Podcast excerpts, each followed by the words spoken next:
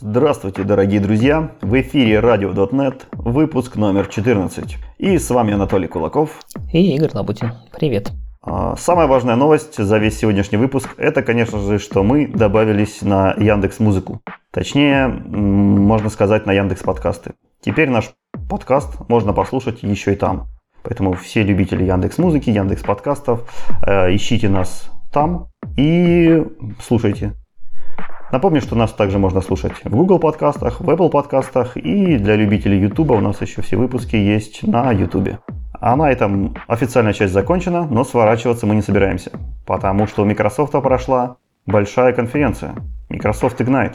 Да, конференция большая, на ней было много всяких анонсов, но для разработчиков там особо ничего не было, э, если вы не разрабатываете под Azure, потому что э, в Azure э, различных улучшений и изменений было анонсировано довольно много. Мы приложим ссылки, можете сходить посмотреть на все анонсы и, возможно, вы найдете что-то, что вам понравится. Кроме того, было, конечно же, сказано, что скоро нас ждет .NET 5 релиз, и для .NET 5 еще была анонсирована такая штука, как возможность писать под Windows Runtime.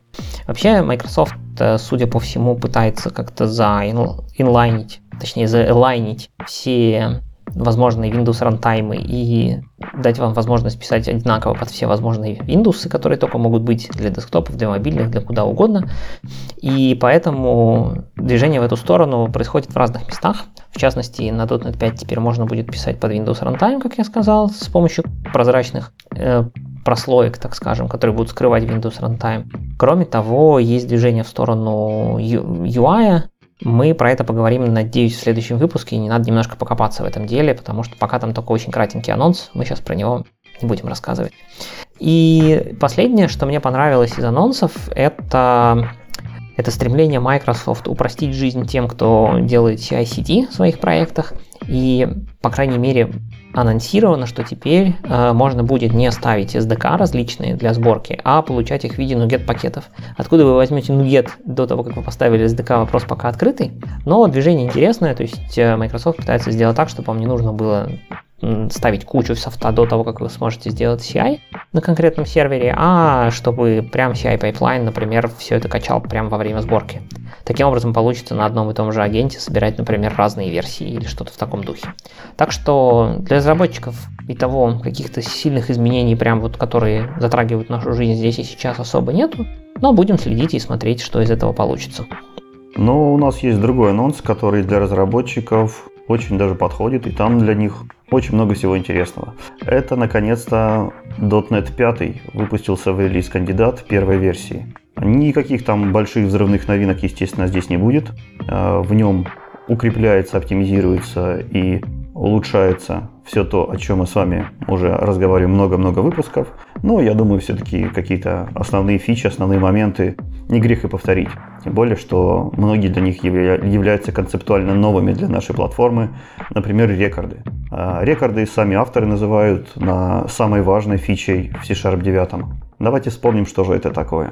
А, рекорды представляют себя, грубо говоря, мьютабельные классы, которые легко и просто описываются. Буквально одной строчкой вы можете описать, что это такое и какие неизменяемые поля есть у этого класса. Чтобы описать рекорд, все-таки конечный синтаксис получился следующим. Вы должны описать аксессор, например, public, потом ключевое слово рекорд, и после этого пишите имя класса.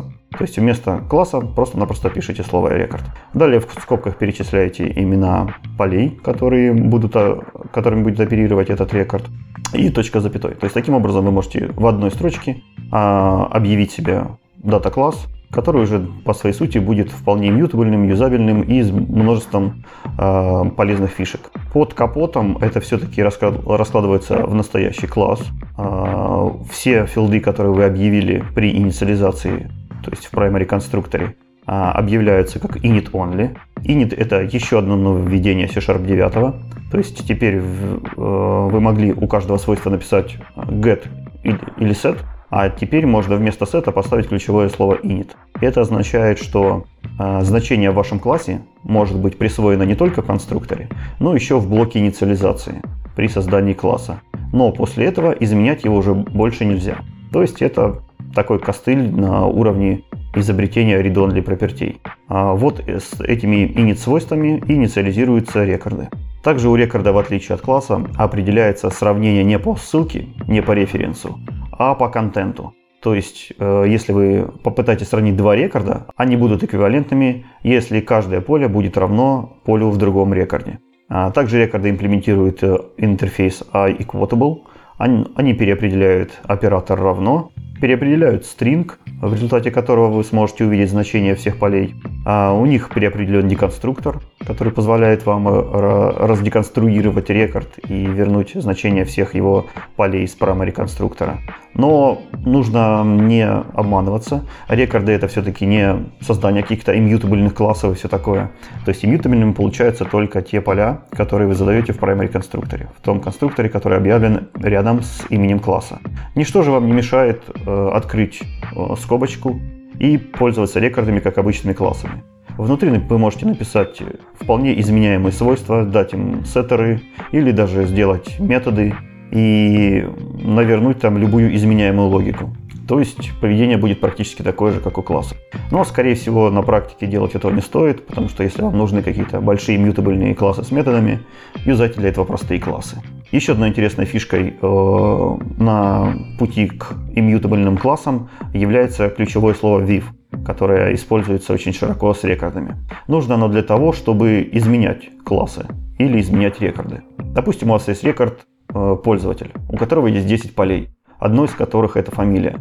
И вот пользователь сменил фамилию, и вам нужно его переименовать. А что делать, если класс иммьютабельный? Ну, создавать новый класс. Создавать новый класс, у которого все эти 10 полей будут одинаковыми, кроме одного единственного свойства. Свойство фамилия. Вот для таких специальных случаев и придуман ключевое слово viv. То есть э, записывается это просто. Вы говорите user, viv и пишите, какое поле нужно изменить. Например, фамилия равна что-то другое. И все, все остальные поля будут скопированы, а кроме одного этого поля, которое заменится на то значение, которое вы указали. А, нужно понимать, что никакой связи между этими двумя рекордами нет, то есть между старым пользователем и тем новым, который получится. А, референс-тайпы, если они есть у этого рекорда, копируются, как и положено, по ссылке. Value-тайпы копируются по значению. То есть никакой магии, чистая понятная копия. Рекорды можно наследовать, но можно их наследовать только от рекордов. А классы можно наследовать только от классов. То есть вы не можете пронаследовать класс от рекорда или рекорд от класса, то есть их мешать никак нельзя.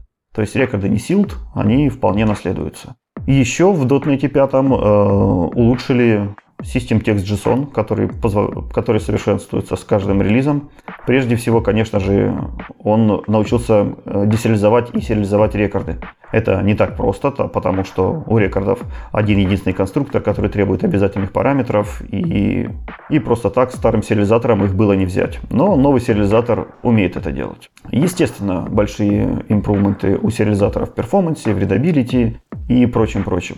А, появилось множество различных хаков, хуков, флажков и так далее, которые позволяют ваш проект перевести с Newtonsoft JSON на новый System Text JSON. Microsoft создал отличный э, Migration Guide, в котором описано, что нужно делать э, для того, чтобы мигрировать вашу сериализацию на новый э, класс. Э, там собраны а, советы, которые говорят, каким образом сделан какой-то функционал в Newtonsoft JSON и как он реализуется у Microsoft.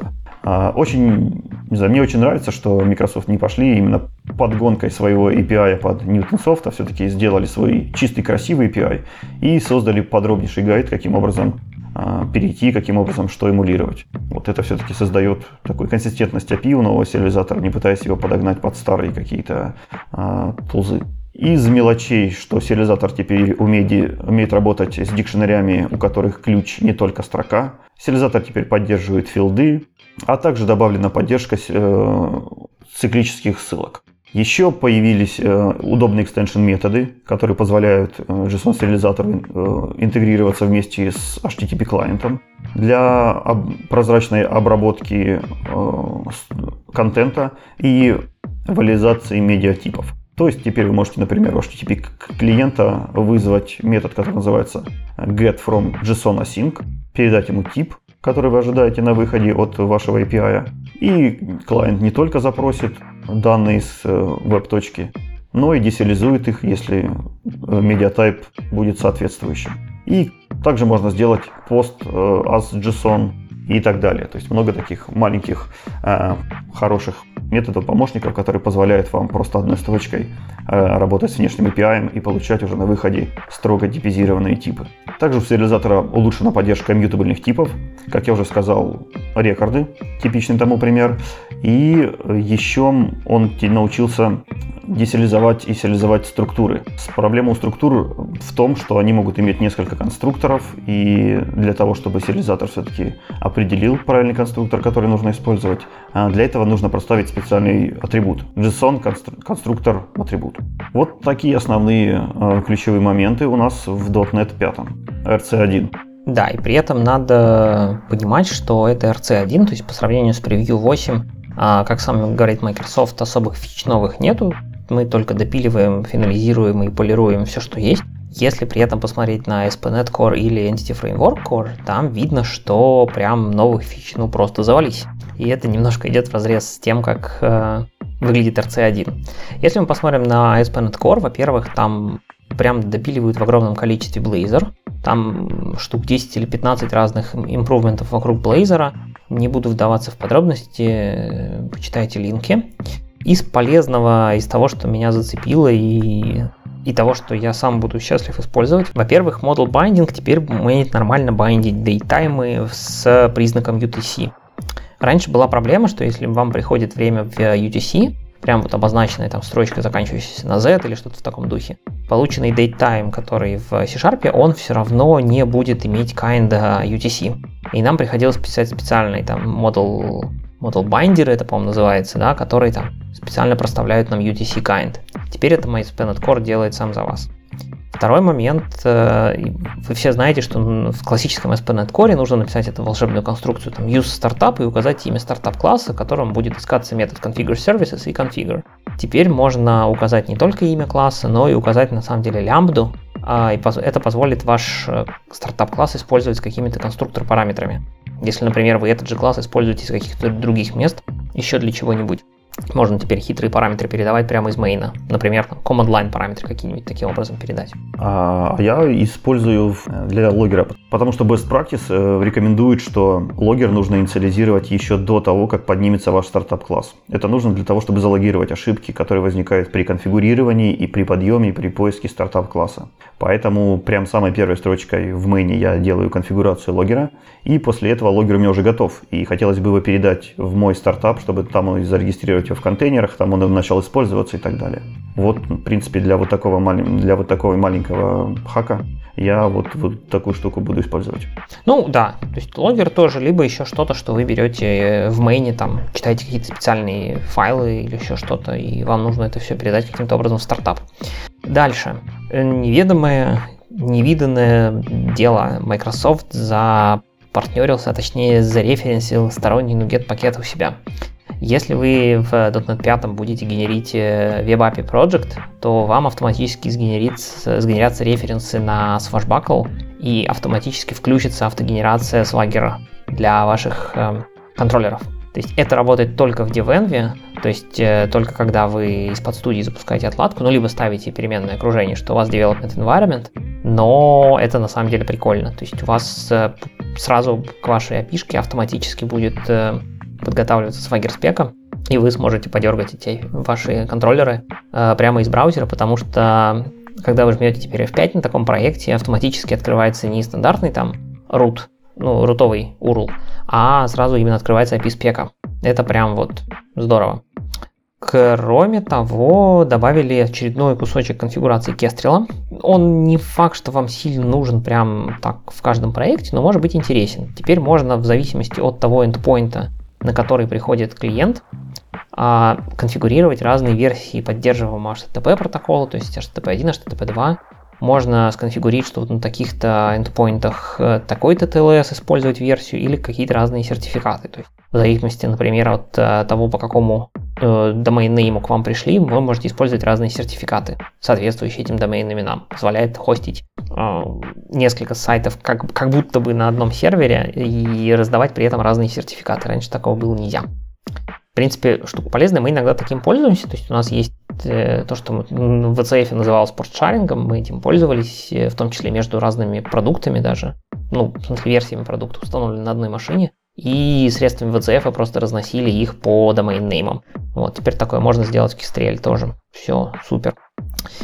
Так, по ASP.NET Core все. Entity Framework Core тоже, несмотря на то, что это RC1, тоже прилетело довольно много разных обновлений. Во-первых, э, теперь не нужно руками прописывать many-to-many соглашение. Он сам по именованию ключей и пониманию, если у вас есть два объекта, в каждом из которых есть коллекция, соответственно, противоположного объекта, то он автоматически создаст табличку many-to-many, все сам заполнит, все ключики правильно пропишет, и все будет здорово. Вам не нужно в конфигурации database контекста это все прописывать. Так, а, есть фича, которая, она довольно старая, то есть она была раньше, но сейчас ее улучшили, называется Map Entity Type to Query. Позволяет это сделать в некотором роде вьюшку, но средствами C-Sharp. То есть вы объявляете некоторый класс, э, в нем объявляете некоторое количество полей и говорите Entity Framework, что если кто-либо когда-либо попросит такой класс, коллекцию таких классов, то надо исполнить вот такой-то SQL запрос. И прям пишите plain текстом SQL запрос. Вот. Казалось бы, фича простая, ну, как бы, что такого? Можно было всегда написать там from SQL и замапить результат на нужный класс. Ну, в Dapper мы всегда так и делали. Да, вот, но здесь фишка теперь, вот клевая фишка заключается в том, что Entity Framework позволяет такой класс использовать в более сложных квариках. То есть на него можно навернуть там дальнейшие джойны, на него можно навернуть инклюды, и он корректно вот этот вот фрагмент SQL воткнет в нужное место. Ну, на самом деле, конечно же, это будет просто вложенный селект, но если там не что-то шибко сложное, то SQL сервер это все поймет и корректно развернет в нормально исполнимый запрос. То есть, в принципе, если у вас есть такое стремление использовать вьюшки, или у вас сейчас система, например, построена на вьюхах, то можно попробовать такое дело поменять, попробовать и посмотреть, насколько это будет хорошо или плохо работать. Э, так, сейчас мы смотрим сквозь огромный лист того, что сделали в EF Core. Во, мой любимый тип изменений – это улучшение диагностики. EF Core добавил своих каунтеров, теперь можно смотреть, сколько было сейвов там в секунду исполнено, сколько было там компиляций запросов и всего такого прочего. Это все теперь э, видно в .NET Monitor через э, новые event пайпы. И вы можете теперь следить, как ваш EF Core работает. Также добавили улучшили на самом деле существенно работу с миграциями, добавили вас поддержку транзакций, там по дефолту, я так понимаю, теперь миграции выполняются в транзакциях, а может и раньше так было, но в общем что-то там они улучшили существенно вокруг транзакций. Uh, у нас как-то, ну, у меня не было необходимости в сложных миграциях и не было необходимости разбираться, насколько там нужны транзакции в данном случае. И полезная фича, кстати, законтрибьюченная сторонними ребятами, это можно теперь наконец-таки посмотреть список pending migrations, то есть на заданной базе написать, а вот чтобы, если я сейчас попрошу тебя накатить миграции, какие миграции ты накатишь? И он выдаст список тех миграций, которые он считает нужным накатить вот сейчас, но не накатывая их. Это прям теперь можно хоть посмотреть, в каком состоянии база и понять вообще, где как. Возможно, пригодится в каких-нибудь автоматических скриптах там или еще в чем-то. Вот, и весьма забавный последний пункт, на который хочется обратить внимание. Они, ребята поменяли э, дефолтный сайз для батчей, когда квеки отправляются в SQL сервер. И после долгих измерений, после долгих экспериментов, они обнаружили, что идеальный вариант это, как ни странно, 42. вот. Поэтому у них там есть даже объяснение. Наверняка можно найти какой-нибудь GitHub, где, issue, где это все описано. И почему 42, но вот да. SQL сервер 42 это да, спросили бы не меня, я бы им сразу сказал, без всяких и поисков, и траты много денег. Я им даже бы целую книгу дал, где обосновывается, почему так. Вот они в анонсе RC, EFCore RC1 делают отсылки к этой книге и говорят, что да, видимо, вся книга ради SQL сервера или SQL сервер ради книги, или вообще SQL сервер связан, да, с, с тем, как устроен наш мир. Ну, в общем, примерно так у нас устроен .NET 5 в текущем его виде. Вышла отдельная статья про тип half. Мы о нем уже упоминали. Это что-то половинчатое. Интересно, половина чего это? Половина, ну, половина чего-то целого. Э, half, как ни странно, я сначала думал, что half это будет половина double а, но потом понял, что половина double а это единичка, и как-то это не то. Все-таки half это половина float а. А float это у нас 32 бита, если мне не изменяет память верно? Float, да, 32 бита, все так. Соответственно, double у нас 64, и нам срочно-срочно не хватало половинку от 32 битов, то есть 16 э, бит. Именно столько будет занимать half. 16 бит. Зачем нам вообще могло понадобиться такое странное среднее число? Ну, прежде всего, это не какое-то абстрактное изобретение Microsoft. Это, это существующий стандарт, 754, который описывает все флот типы, то есть сколько там должна занимать мантиса, Э, сколько отводится бит под хранение каждого, э, каждого типа и так далее. В этой спецификации уже давно был этот тип, он был там описан под именем Binary 16, и он очень сильно и очень много используется сейчас в машин-ленинге. Он используется для, для экономии места, прежде всего, потому что он маленький, его быстро загружать, и какие-нибудь маленькие типи, э, типики очень хорошо ложатся на интринсики то есть э, инструкторы процессора, которые могут оптимально работать с маленькими флотами. Поэтому э, основная надежда Microsoft в том, что очень много библиотек для машин-ленинга будут оптимизированы под этот тип, и они смогут добиться здесь какого-то импрувмента. Также э, в этот тип, тип можно сохранять небольшие значения, и они будут меньше занимать сториджа на диске, допустим, в базах данных. И уже многие процессоры, как я и сказал, поддерживают SIMD-инструкции, оптимизированные под 16-битный флот. Что еще интересно можно сказать про Half? Про Half, ну, э, он действительно маленький, он действительно все для хранения, с ним удобно работать, он нативно конвертится во float и double и обратно, но с ним нельзя делать никакие операции, вы не сможете их складывать, вычитать, умножать и все остальное. Только для хранения, если нужна математика, то добро пожаловать во float и double обратно. Ну и еще к нему не завезли стандартный keyword маленькими буквами, как для наших любимых float ов, double ов, int ов. То есть вам придется писать с большой буквы настоящую ссылку на тип. Ну, будем пока писать. Если мне надо сэкономить место, я, пожалуй, напишу чуть-чуть больше кода. Это не страшно. Потерпишь, да? А, а это обещали исправить в будущих версиях, то есть, может быть, мы все-таки получим отдельное ключевое слово. Хорошо. Вот. И еще нас уже мучили вопросы в наших предыдущих выпусках. А, после того, как .NET 5 объявил то, что он пытается объединить все фреймворки, все рантаймы, мир во всем мире, операционные системы, все вместе, вот, мы задавались вопросом, а что же теперь будет с .NET стандартом, который, по сути, и был создан для того, чтобы сделать какое-то подмножество, общее подмножество API, которое поддерживается между всеми платформами, всеми, всеми фреймворками и всеми операционными системами. Он тогда объединял Xamarin, Моны, .NET э, фреймворки большие, .NET фреймворки маленькие на мобилках и так далее. Вот, сейчас это все было скуплено Microsoft, гордо объединено, названо .NET 5 и скоро уже собирается релизиться. Так что же нам делать с .NET стандартом? И отвечая на этот вопрос, программный менеджер команды .NET Има Ландверт выпустил э, хорошую, большую, интересную статью. Да, и в ней, по сути, все сводится к довольно простым мыслям. Мысль первая. Э, если вы пишете на .NET 5, вы можете забыть про .NET стандарт. Он вам уже не нужен. .NET 5 это, можно сказать, .NET стандарт, так сказать, следующего поколения, э, с той только разницей, что он единственный его имплементит. Вот, поэтому, как бы, все просто и легко. Но если бы мы все могли перейти на .NET 5 прямо сегодня, было бы, конечно, здорово, но этого не случится в ближайшее время, тем более, что .NET 5 не является LTS-релизом, поэтому кто-то будет дожидаться .NET 6 и будет по-прежнему жить на .NET Core 3 и так далее. Поэтому э, рекомендации такие. Если вам все еще зачем-то нужно шарить код за .NET фреймворком или какими-то другими совсем старенькими платформами, то используйте .NET Standard 2.0. Э, есть явная рекомендация стараться уже не таргетить на стандарт 1x в любых видах, потому что это уже совсем старье и почти никто его не должен использовать. Если вам нужно шарить код между чуть более современными штуками вида Mono, Xamarin и .NET Core 3x, то это .NET Standard 2.1. Во всех других случаях используйте .NET 5.0, э, новый Target Framework Moniker, то, что мы про это уже рассказывали, и он тогда будет работать на всех .NET 5 платформах. Но, несмотря на то, что у нас теперь .NET 5 будет един, у нас, можно сказать, не будет уже необходимости в стандарте, у нас все равно есть зоопарк платформ, на которых какие-то API могут работать, какие-то API могут не работать, где-то они не представлены совсем, где-то они работают по-разному, и как-то это нужно в своем коде тоже учитывать. И для этого в этой статье есть тоже несколько ответов.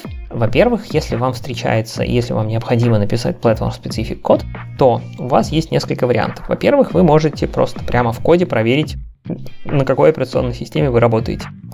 Существует э, теперь новый класс System.Operating System, у которого можно узнать вообще, на чем нас запустили, и сообразно этому выполнить ту или иную ветку кода.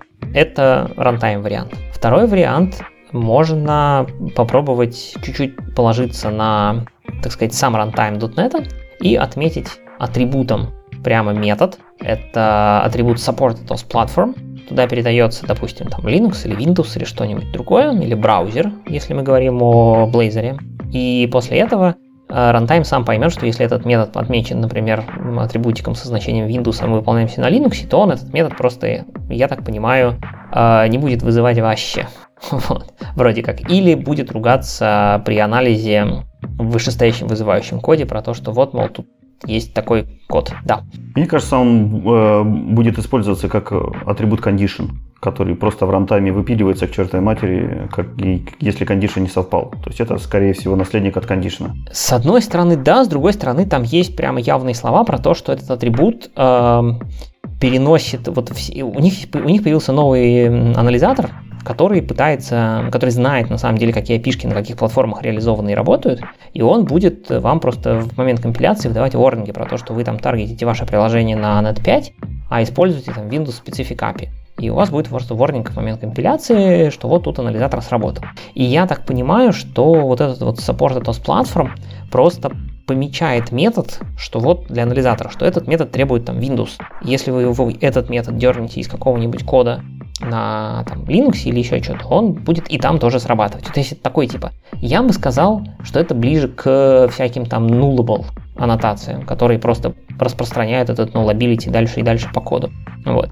Кроме того, помимо supported OS platform, есть атрибут unsupported OS platform, который, соответственно, позволяет э, отметить методы, которые где-то не поддержаны. Видимо, бывают такие, которые не поддержаны на одной-двух платформах. По словам автора, это как раз-таки в основном Blazor. То есть, допустим, есть штуки типа, не знаю, файловой системы, которые, например, поддержаны почти везде, кроме Blazor. И на таких методах будет стоять unsupported platform браузер, и, соответственно, и анализатор тоже будет как-то ругаться.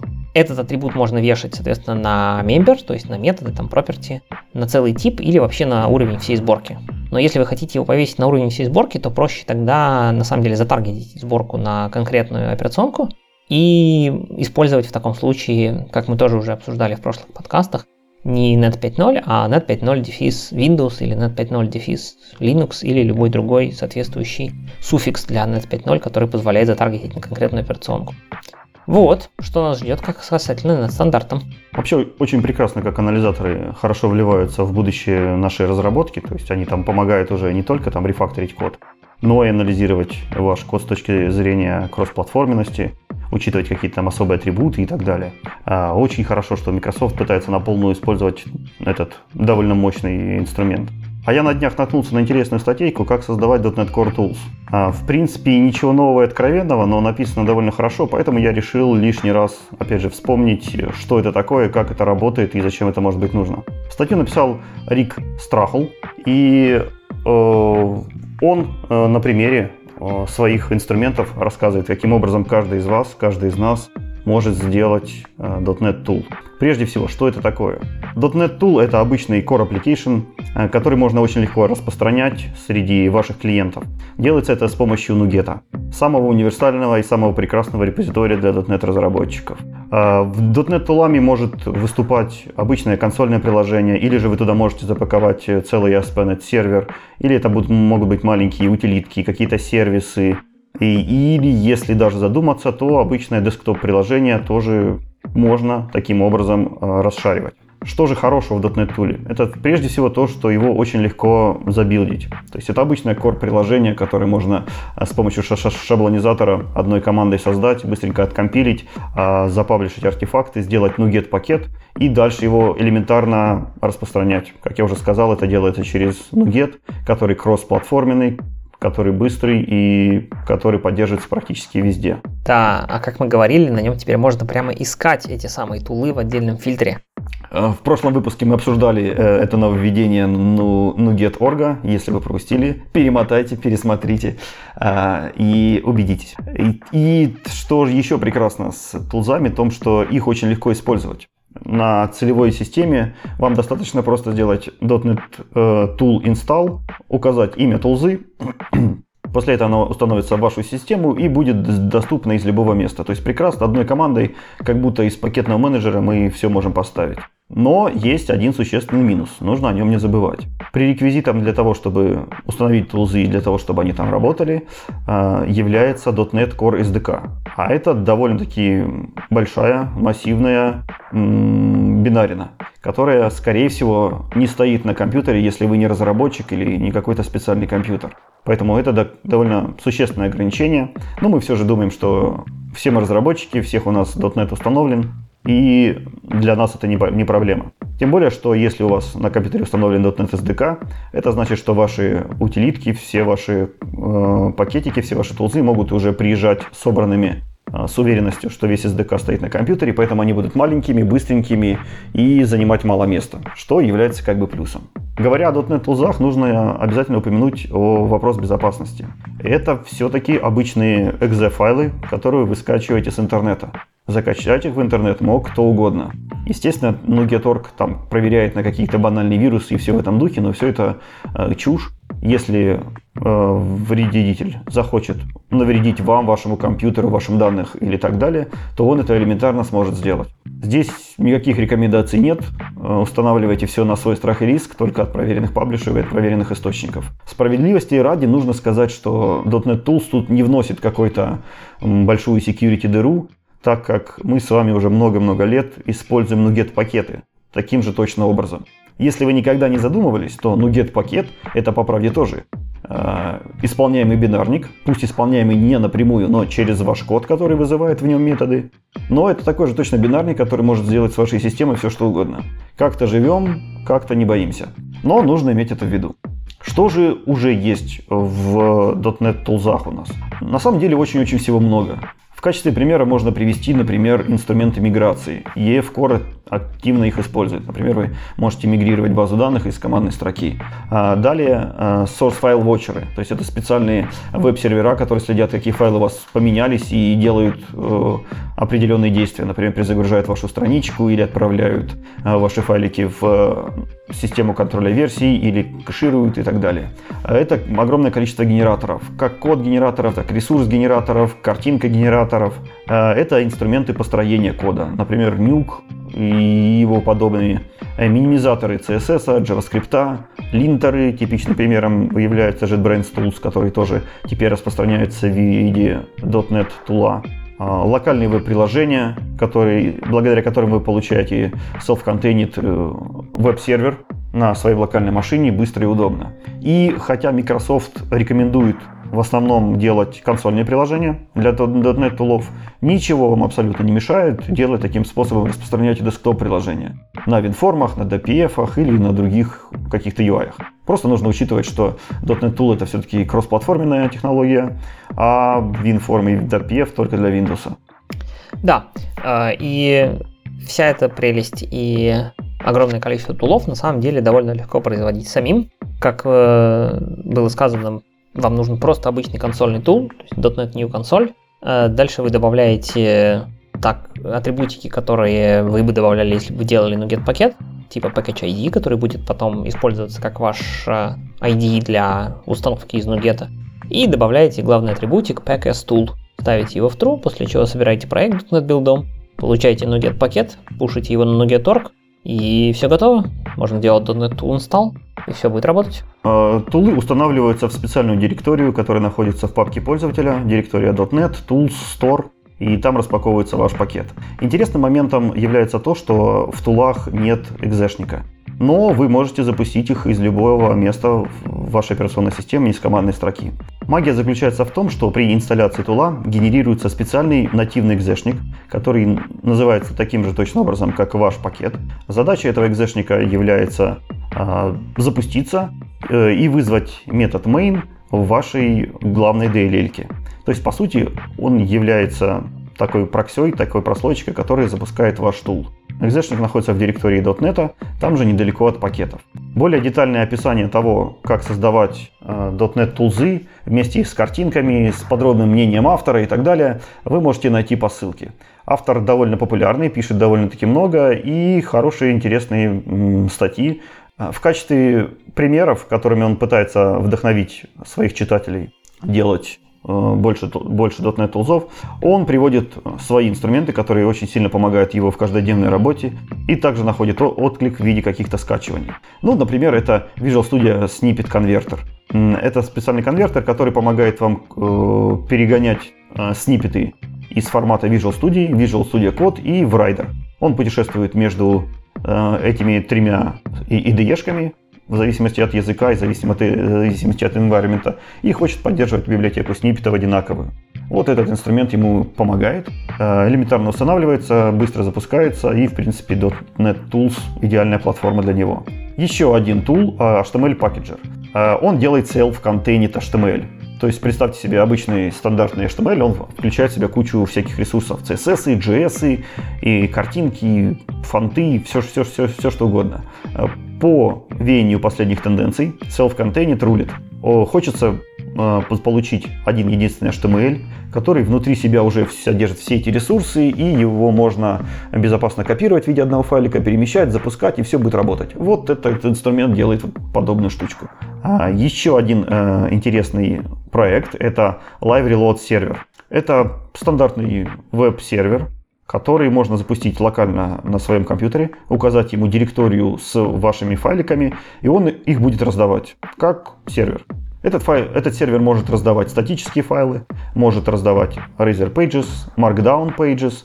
И еще одна интересная фишка у него, он умеет перезагружать страничку в вашем браузере, как только любая зависимость, э, которую он сейчас наблюдает, поменялась. То есть вы можете там изменить CSS-файл, вы можете поменять Razor Pages, и автоматически браузер ее перегрузит. Это очень удобно, если вы, например, что-то разрабатываете, и вам нужно быстрое live-превью, и э, на локальном компьютере без всяких там IIS ов и прочих глупостей вам нужен сервер.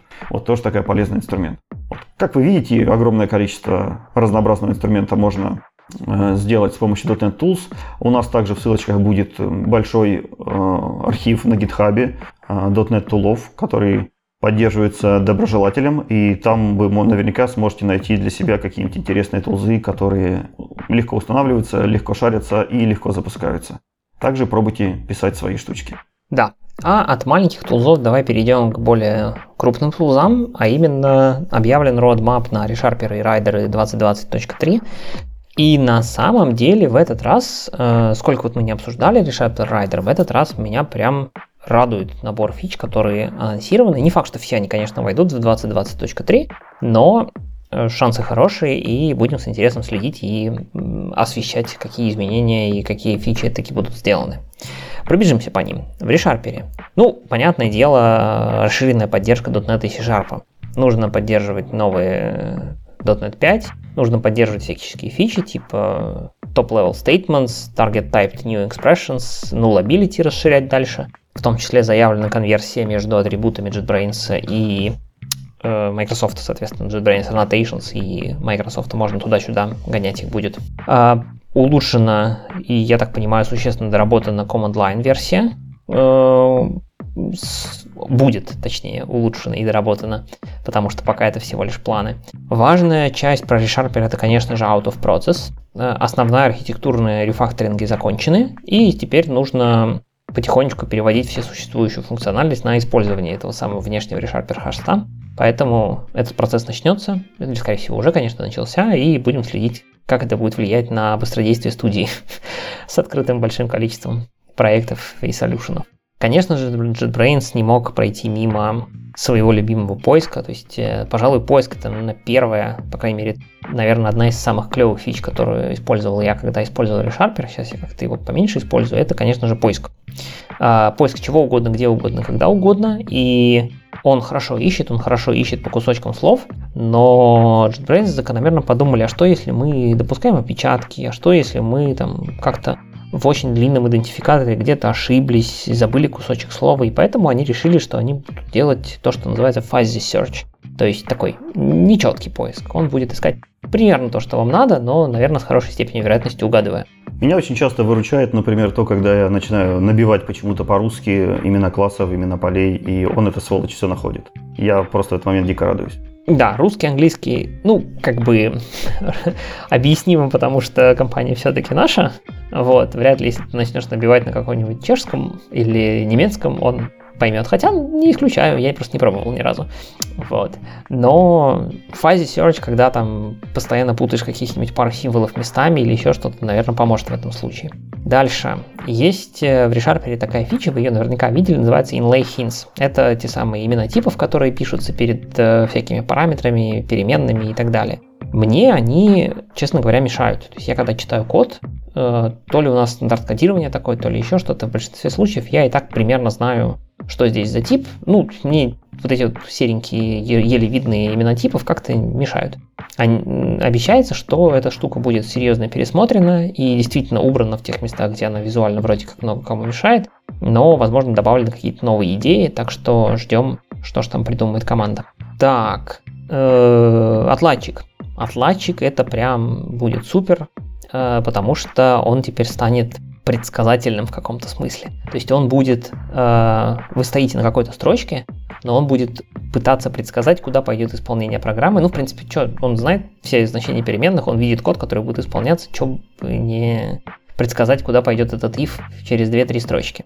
То есть и это прям, возможно, действительно сэкономит, потому что я не раз себя ловил на ситуации, что ты что-нибудь отлаживаешь, отлаживаешь, отлаживаешь, отлаживаешь, выясняешь, ага, в этом месте вы мы ушли налево, окей, перезапускаемся заново, доходим до этого места, но уже перед ифом, и пытаемся понять, а почему мы ушли налево. То есть это требует двух прогонов, здесь как бы, наверное, нам теперь будут подсказывать, что вот тут мы сейчас пойдем налево, и можно сразу остановиться и понять, а зачем или почему. Uh, улучшение декомпайлера, ну, понятно, опять же, поддержка новых там фич, .NET C-Sharp, чтобы все это красиво выглядело. Uh, улучшение и новая, на самом деле, штука под названием Endpoint Viewer. Как мы говорили, Microsoft у себя добавила поддержку Swagger, ReSharper не отстает, и они добавят э, прямо Endpoint Viewer, то есть некоторый аналог Swagger, который путем анализа ваших э, атрибутиков, например, на контроллерах, сможет сразу выдать, э, как выглядит ваша API. И, скорее всего, видимо, даст еще ее и подергать из своих окошечек. Ну, то есть у Microsoft это все-таки собирается с Swagger, это в рантайме. Вот. А ReSharper будет это делать с помощью именно анализа исходного кода. То есть я смогу даже без запуска получить картину моих эндпоинтов. Правильно? Да, я не очень знаю, насколько она полезна без запуска. То есть я скорее надеюсь, что это будет некоторый, да, аналог Swagger и аналог там красивого, не знаю, э, юнит-тестового окошка, например, где можно будет там выбрать как конкретно нужный мне endpoint и что-нибудь его дернуть как-нибудь. Ну, посмотрим. Не знаю, ждем с интересом. Ну и, как обычно, наверняка отсыплют много новых код инспекшенов, то есть, в частности, обещанные новые инспекции вокруг Entity фреймворка и вокруг юнит-тестов. Посмотрим, подождем. Да, забыл одну штуку. ReSharper, конечно же, ReSharper обещает что-то про Авалонию. И они, как я понимаю, они обещают начать поддерживать различные кусочки синтаксиса UI на разметке Авалонии. А, Авалония, если кто не знает, это UI-фреймворк, кроссплатформенный.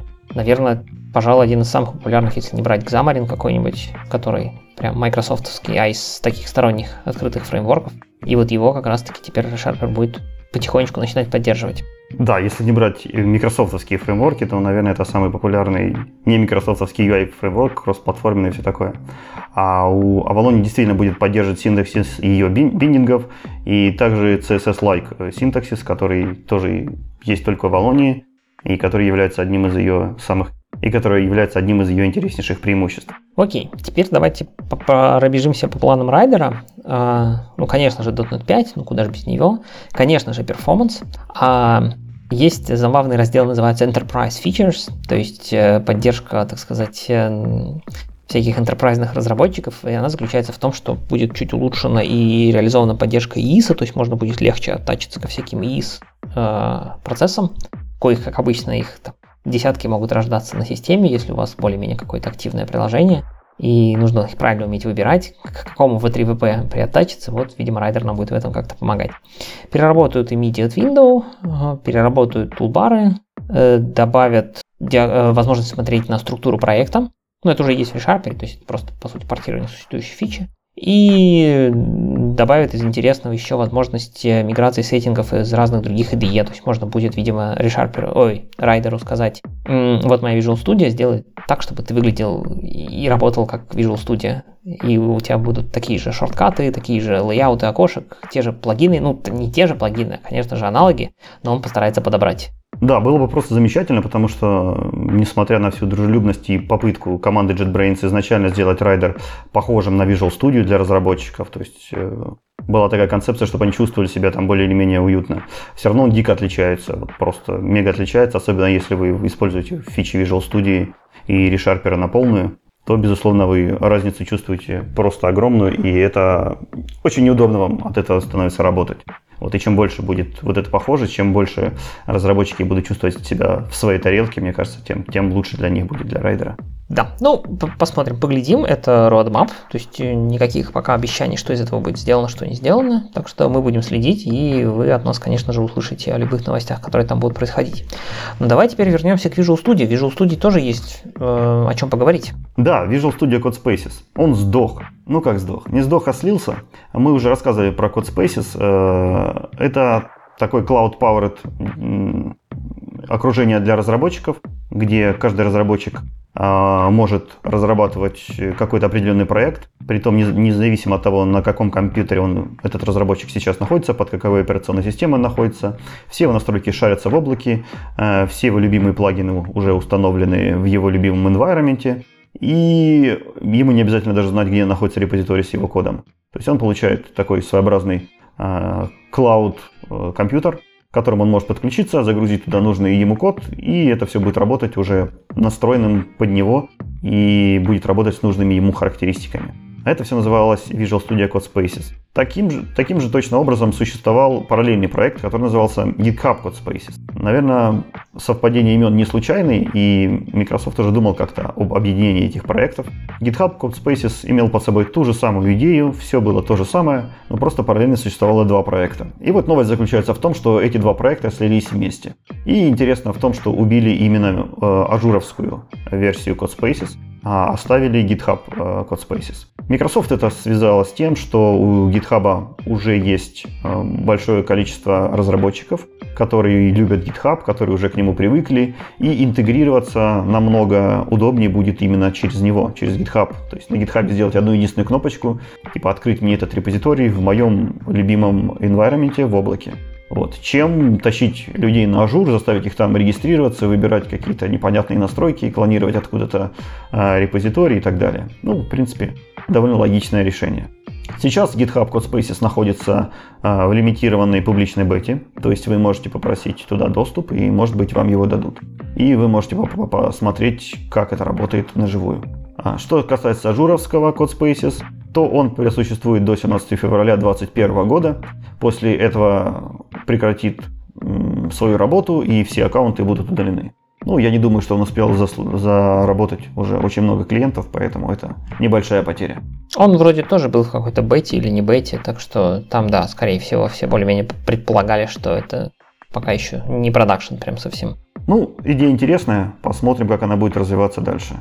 Мне кажется, эта идея прям вот хорошо мачится на еще там serverless. Вот ты очень классно говорил про то, что открыть проект, который непонятно где находится, неизвестно где, э, открываем тоже в облаке, и мне кажется, вот написать кусочек кода в виде функции и запифигачить в какой-нибудь serverless, чтобы вот там функции запускались, и, в общем, никаких тебе ASP.NET, ничего такого. Пишем функции в, облаке, кидаем туда же в облако, они там исполняются, и все.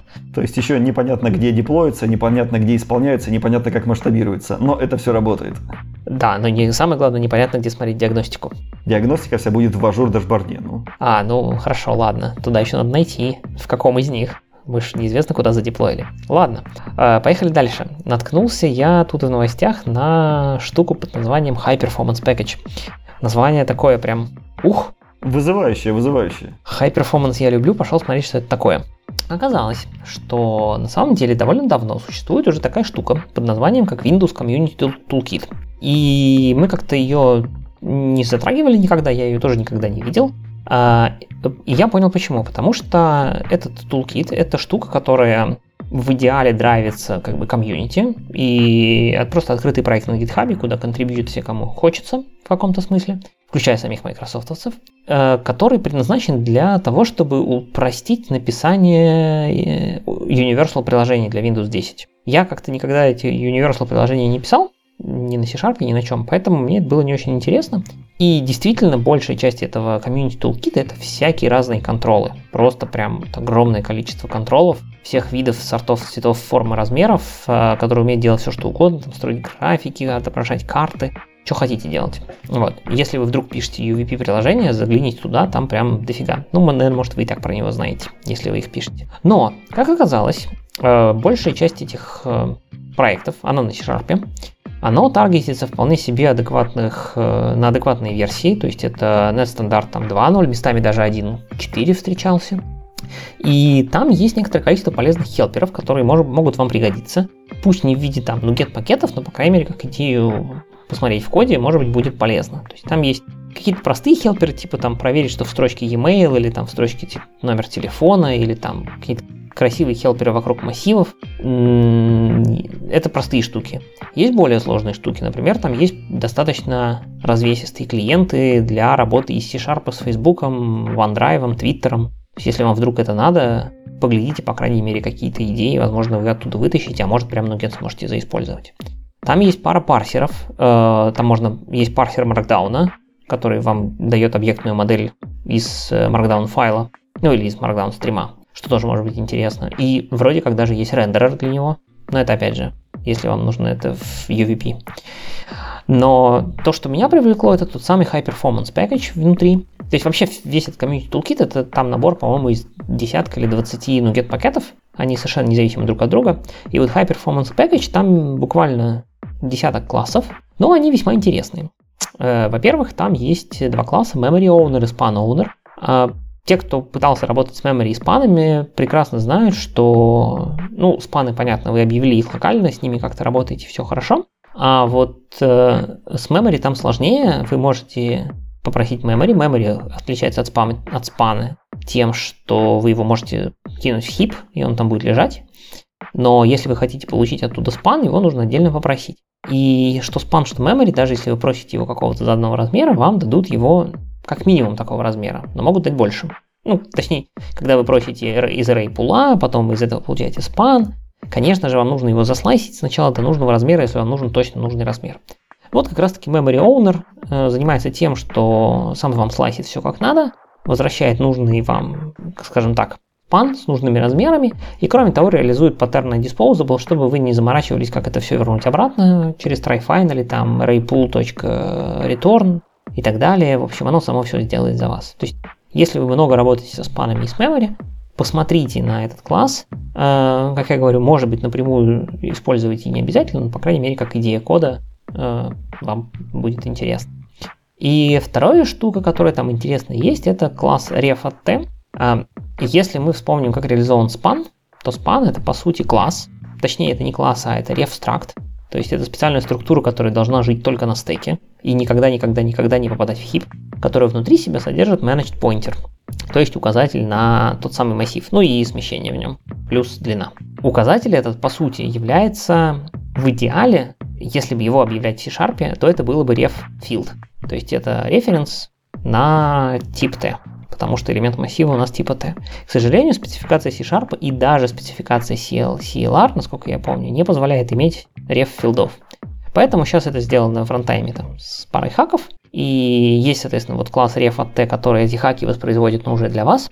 То есть, если вам вдруг интересно посмотреть на то, как это реализовано и как это можно использовать у вас, если вам нужна концепция ref филдов, то есть какие-то managed поинтеры, которые вы хотите класть при этом в другие ref структуры и вот это все, то посмотрите на исходник. При этом, когда я эту новость нашел, буквально вот сегодня, вчера опубликовали чтобы вы думали proposal для следующей версии C-Sharp о собственной реализации этих самых реф-филдов. И с одной стороны, казалось бы, что там да, наверняка все готово. Ну, раз спан сделали, раз сделали специальную поддержку в рантайме, то там, чуть-чуть доделать, там синтаксис доделать, допилить немножко компилятор, и все хорошо. Но если было все так просто, C-Sharp давно бы уже имел, наверное, раза в три больше фич. Proposal занимает, ну, на моем ноутбуке это примерно экранов 15 подробнейшего описания Э, как это должно работать. Причем где-то два экрана занимает описание, ну, так сказать, happy сценария. Вот использовать надо так.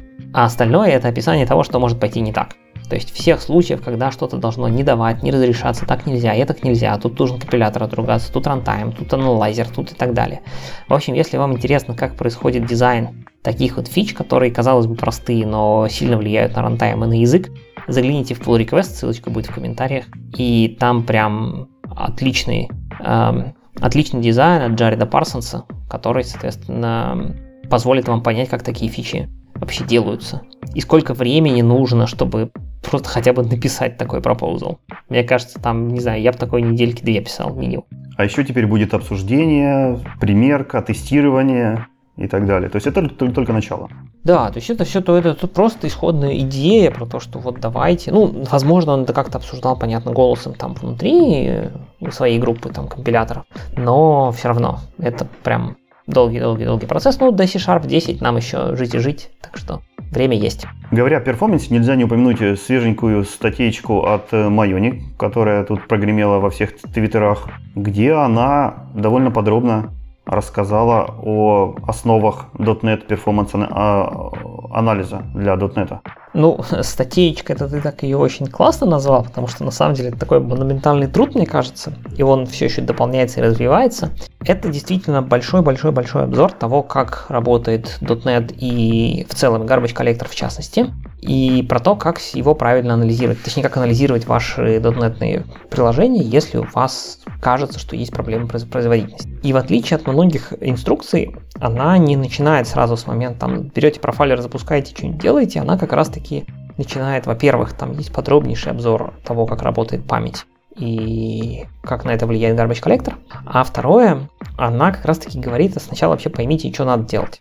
Я очень кратенько постараюсь пробежаться по основным тезисам, но если у вас э, есть подозрение, что ваше .NET приложение работает как-то не так, э, с точки зрения производительности, то загляните, почитайте. Даже для общего образования это будет очень, в частности, полезно. Итак, во-первых, первая мысль, она довольно простая, но немногие о ней задумываются про то, что оптимизировать это приложение можно под разные вещи. То есть у вас могут быть три глобальных цели. У вас может быть цель побороться за количество памяти, то есть если вам нужно, например, очень много копий вашей программки запихнуть на какую-нибудь машинку, то вам нужно, естественно, чтобы каждая копия жрала не очень много.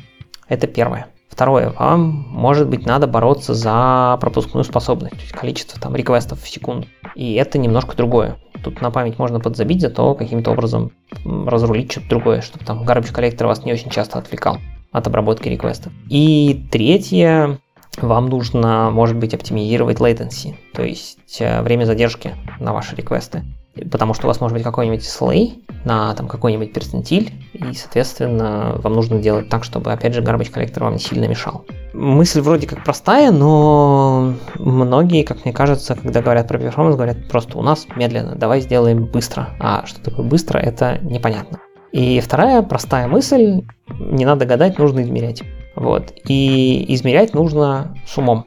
Во-первых, нужно измерять не только ту ключевую характеристику, ради которой вы оптимизируете. То есть, если вы, допустим, оптимизируете, не знаю, throughput, то есть количество реквестов, то измерять количество реквестов, несомненно, надо. Но вы по этим значениям поймете, что у вас все плохо, но у вас нет никаких других измерений, чтобы понять, почему плохо.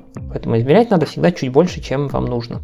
А что такое чуть? Ну, как раз читайте детально статью. Э, мысли две измерять нужно те области, которые, э, за которыми вы следите. Плюс нужно обязательно измерять влияние всех тех факторов, которые, скорее всего, вам могут эти метрики ваши как-то ухудшить. То есть, если вы знаете, что вы боретесь за memory footprint, ну, наверное, вам нужно мерить э, сам memory footprint, а также то, насколько часто и много вы аллокейтите в garbage коллекторе. Если вы боретесь за throughput, наверное, вам нужно мерить garbage э, pause time ну и так далее. То есть всякие такие штуки надо немножко понять, что мерить. И еще момент тоже довольно важный. Очень сильно вас э, должно беспокоить, вы пишете просто приложение или вы пишете библиотеку. Ну или, не дай бог, над фреймворксом. Э, потому что в случае с вашим приложением вы контролируете, по сути, практически все. Вы можете переписать алгоритмы, вы можете поменять код, вы можете сделать все, что угодно. А если вы пишете библиотеку, вы понятия не имеете, где она будет использоваться. И в идеале нужно во-первых, ее оптимизировать достаточно качественно, во-вторых, может быть даже предоставлять несколько разных API, в зависимости от того, вам нужно удобно или быстро. Потому что большинству народу, наверное, нужно удобно, но есть могут быть те, которым нужно быстро, и для них тоже нужно сделать какой-то API. Это все было всего лишь введение, то есть это там такое развесистое огромное введение на много-много экранов. Дальше идет примерно такое же описание про то, как вообще работает память, garbage коллектор, и если вы не читали книгу Конрада Кокосы, то вот здесь будет хорошая выжимка. Если же читали книгу Конрада, то, скорее всего, тоже полезно прочитать и как-то еще раз напомнить себе в голове. А после того, как вы знаете, как работает у вас память, как работает garbage коллектор, вы знаете, что нужно мерить, вы знаете, как нужно мерить. Дальше возникает вопрос, а, собственно, когда начать беспокоиться, что у нас все медленно, и бежать расчехлять свои профайлеры. И здесь э, нужно смотреть, как я уже сказал, на метрики приложения. Здесь нужно смотреть на метрики Garbage Collector. Но не нужно бездумно собирать все, что только можно, потому что это тоже вредит, и огромное количество цифр не означает, что у вас есть много данных и готовый ответ. А нужно тщательно подходить к тому, что вы собираете, в зависимости от того, что вы собираетесь оптимизировать и что вам важно. Э, читайте статью, там есть прям конкретные рекомендации, что конкретно нужно собирать про Garbage Collector в разных сценариях. Ну и последний раздел, он тоже довольно огромный. Э, это, собственно, tool ы. И, по сути, с tool ами в области performance-анализа, по крайней мере, если верить Маоне, сейчас дела обстоят так. Что на, на Linux, что на Windows нужно каким-то образом собрать данные, а потом их смотреть. Собирают данные разными способами. На Linux это LTTng, это event pipe ы новые. А на Windows это, конечно же, ETW. Ну а анализируется это все, конечно же, в PerfView и где же еще. Пока ничего другого, собственно, помимо Perfview не сделали. Perfview все еще Windows Only. Я спрашивал тут у главного мейнтейнера вообще, есть ли какие-то планы там а, сделать к Perfview какой-то другой UI, потому что там были попытки на самом деле, и там сейчас есть бранч в репозитории, которые делают а, JavaScript UI для Perfview. То есть, типа, в браузере можно посмотреть, будет все то же самое.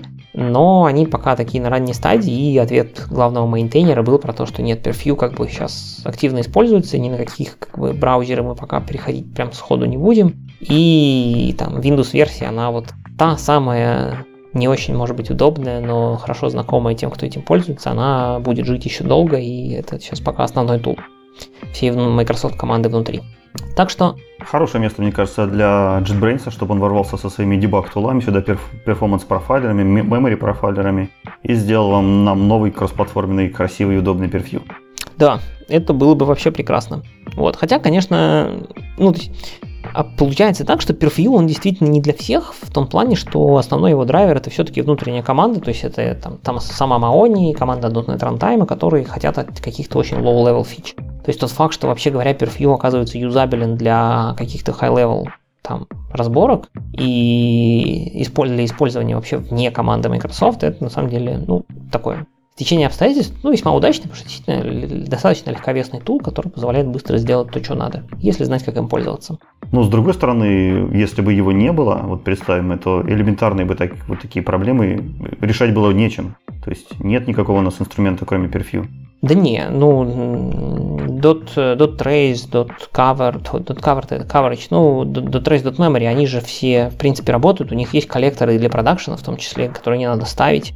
То есть э, как-нибудь справились бы, но, конечно, неудобно. WinDBG, в конце концов, есть что, в нем можно узнать все, как известно. Ну, просто не очень удобно.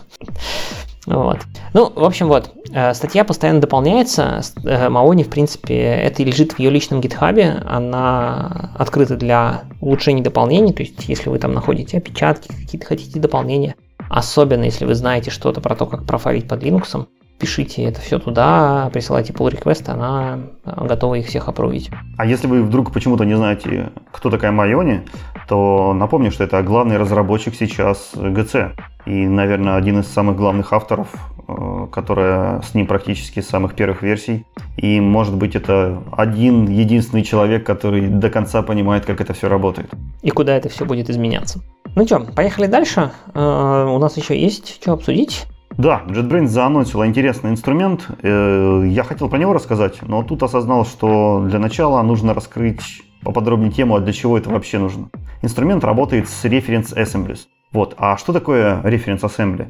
Это довольно-таки не распространенная штука. Мало разработчиков сталкивались с ней. Но довольно мощная и активно юзается внутри Microsoft. Поэтому давай остановимся поподробнее. Мы об этом еще ни разу не говорили, а знать об этом стоит. Итак, Reference Assemblies – это специальный тип ассемблей, который содержит в себя минимум метаинформации, который нужен только для того, чтобы задекларировать некие публичные API. Они включают в себя все, что нужно, что существенно для публичного API, и при этом у них нет ничего, что касается имплементации.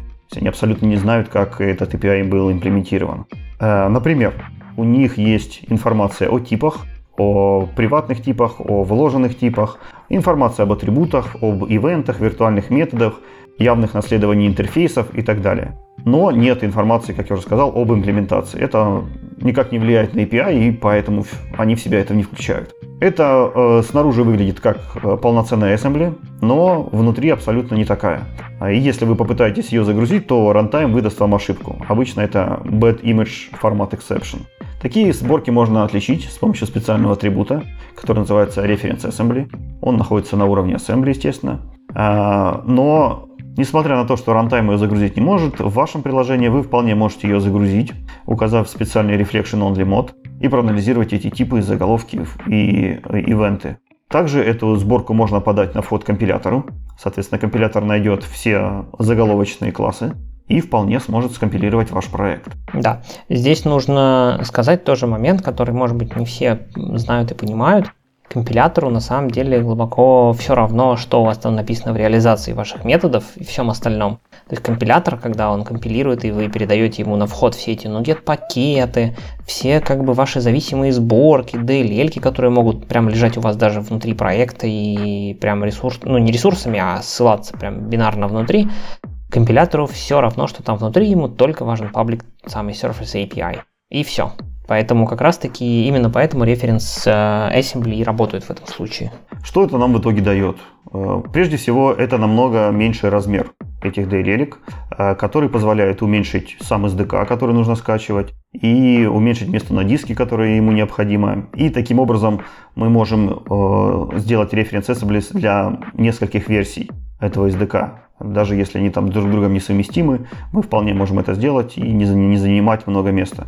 А, во-вторых, это позволяет очень сильно э, повысить скорость build а. Если у вас в проекте очень много сборок, которые очень часто меняются, то э, build, который ссылается на настоящие сборки, на полноценные, он будет rebuild иться каждый раз, как только implement ация какой-то вашей сборки поменялась. Ну, как правильно сказал Игорь, это абсолютно не нужно. Ребилдить нужно только тогда, когда поменялась лишь паблик API вашей сборки. И кто-то от этого паблик API зависит. Вот Reference Assembly позволяет вам именно это сделать. Если не менялся паблик API, то они не будут даже перебилдивать весь ваш большой-большой проект. Типичным примером того, где используется Reference Assemblies, это .NET стандарт. Э, э, сборка netstandard.dll это контрактная сборка. Она не содержит внутри себя никакой имплементации. Она лишь содержит общий API для нескольких платформ. И имплементация этого API на каждой платформе разная. Например, для большого .NET фреймворка это MS Core Lib DLL, а для .NET Core это System Private Core Lib DLL. Таким образом, вы можете скомпилировать ваше приложение напротив .NET стандарта и уже запускать под э, разными рантаймами, где имплементация уже будет своя. Интересный момент, что Reference Assemblies распространяется точно так же, как и обычные сборки через NuGet пакеты. Например, вы можете найти в NuGet пакет Microsoft .NET Core App Ref. Как же нам получить Reference Assemblies? Прежде всего, их нужно сбилдить из исходного кода. Это можно сделать с помощью специального таска в MS-билде или указав специальный флаг компилятору или у Рослина есть специальные флажки, прожонглировав которыми вы вполне можете тоже сгенерить себе программно Reference Assemblies. А в отличие от обычных ассемблей, которые находятся в папочке lib у NuGet пакета, Reference Assemblies обычно находятся в папочке ref. Вот вкратце то, э, для зачем нужны, как существуют и для чего используются Reference Assemblies. А теперь, непосредственно к самой новости. Э, JetBrains выпустил э, тулс, который называется Refasmer. Это инструмент, который позволяет вам из обычной сборки э, сгенерить Reference Assemblies. Его разрабатывали сотрудники JetBrains Сергей Забадалов и Михаил Филиппов. Это утилита командной строки, которая принимает на вход обычную полноценную assembly и выдает на выходе референс. Вот. И интересно, что такой узкий довольно-таки, казалось, на первый взгляд, use case заинтересовал JetBrains. Поэтому нам захотелось узнать, а каким же образом э, внутри компании это все используется. Поэтому мы пригласили к себе в гости Михаила Филиппова, разработчика из команды Rider и автора того самого рефасмера. Ну, не совсем автором, я соавтором. Основной автор все-таки мой коллега Сергей. Вот, и да, это наш новый тул. Ты приложил, по крайней мере, руку и можешь э, отвечать за этот инструмент. Да, я, собственно, идеологом его выступал и, собственно, курировал разработку, готовил релиз и всякое такое. Да. Значит, ты точно знаешь, зачем вам эта штука понадобилась? И вообще, как вы ее используете внутри JetBrains? Для чего? Да, сейчас расскажу. Значит, первая проблема, с которой мы столкнулись, у нас, э, ну, собственно, есть продукт Rider, также есть э, ReSharper, и некоторые кусочки нашего продукта, а именно тест-райнеры, которые запускают юнит-тесты и совместимость с Unity, должна собираться под NetFramework 3.5. А Проблема в том, что мы, ну, мы хотим собирать наш, что, собственно, плагин Unity Netcore, а, и Netcore для того, чтобы собирать, 3, собирать 3.5 фреймворк, ему нужны референс-ассембли. Референс-ассембли Microsoft не так давно выложил референс-ассембли для полного фреймворка, но, к сожалению, там отсутствует референс-ассембли для 3.5 фреймворк. Непонятно почему. Для 2.0 есть, а для 3.5 нет.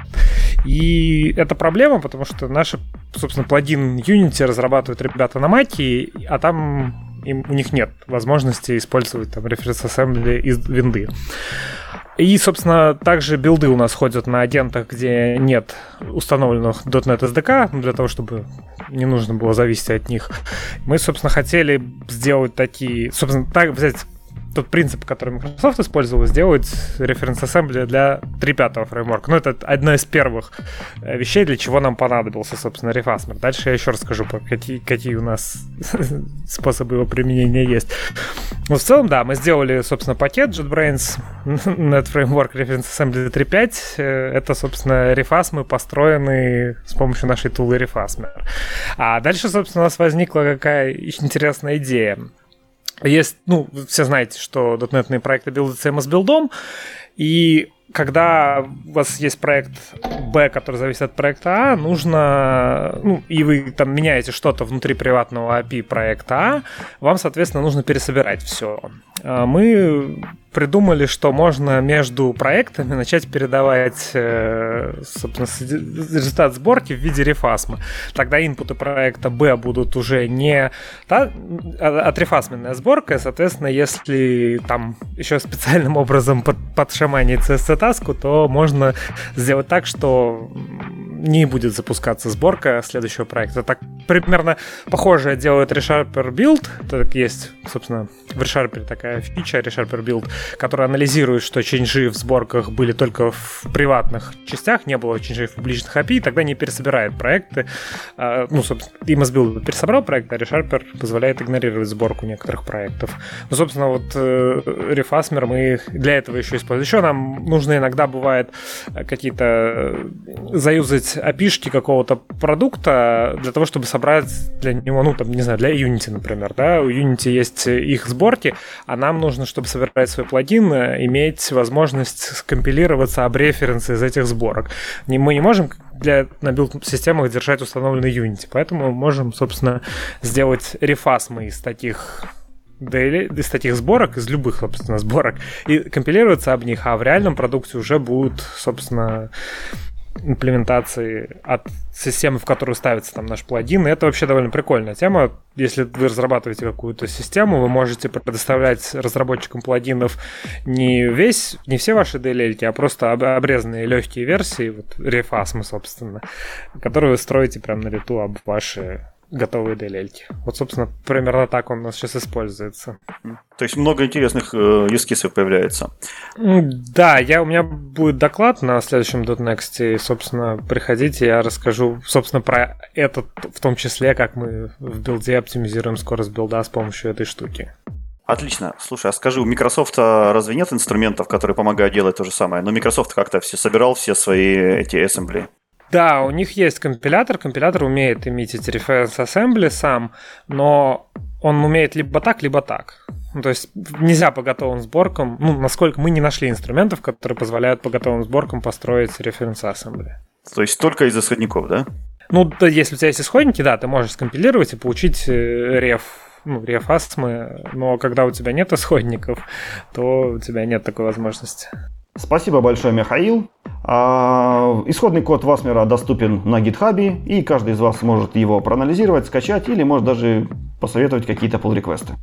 Слушай, ну на самом деле штука прикольная. Мне кажется, действительно, если у вас есть э, гора микросервисов э, или там нугет пакетов или еще чего-то, которые друг от друга зависят, в том числе бинарно, то погенерив такие референс-сборки, вы действительно сможете сократить время компиляции или как-то ускорить, упростить такие вещи. То есть ну, знать про это надо, и знать, как работает компилятор в этом смысле полезно, и действительно, может быть, пригодится это дело вам в ваших проектах. И хорошо, что у JetBrains есть еще ну, хороший такой опыт, который довольно практичный, прагматичный и может подсказать вам, а, куда это и как всунуть. Все, на этом, наверное, более или менее все. Э, надо заканчивать. Мы уже тут больше часа рассказываем про новости.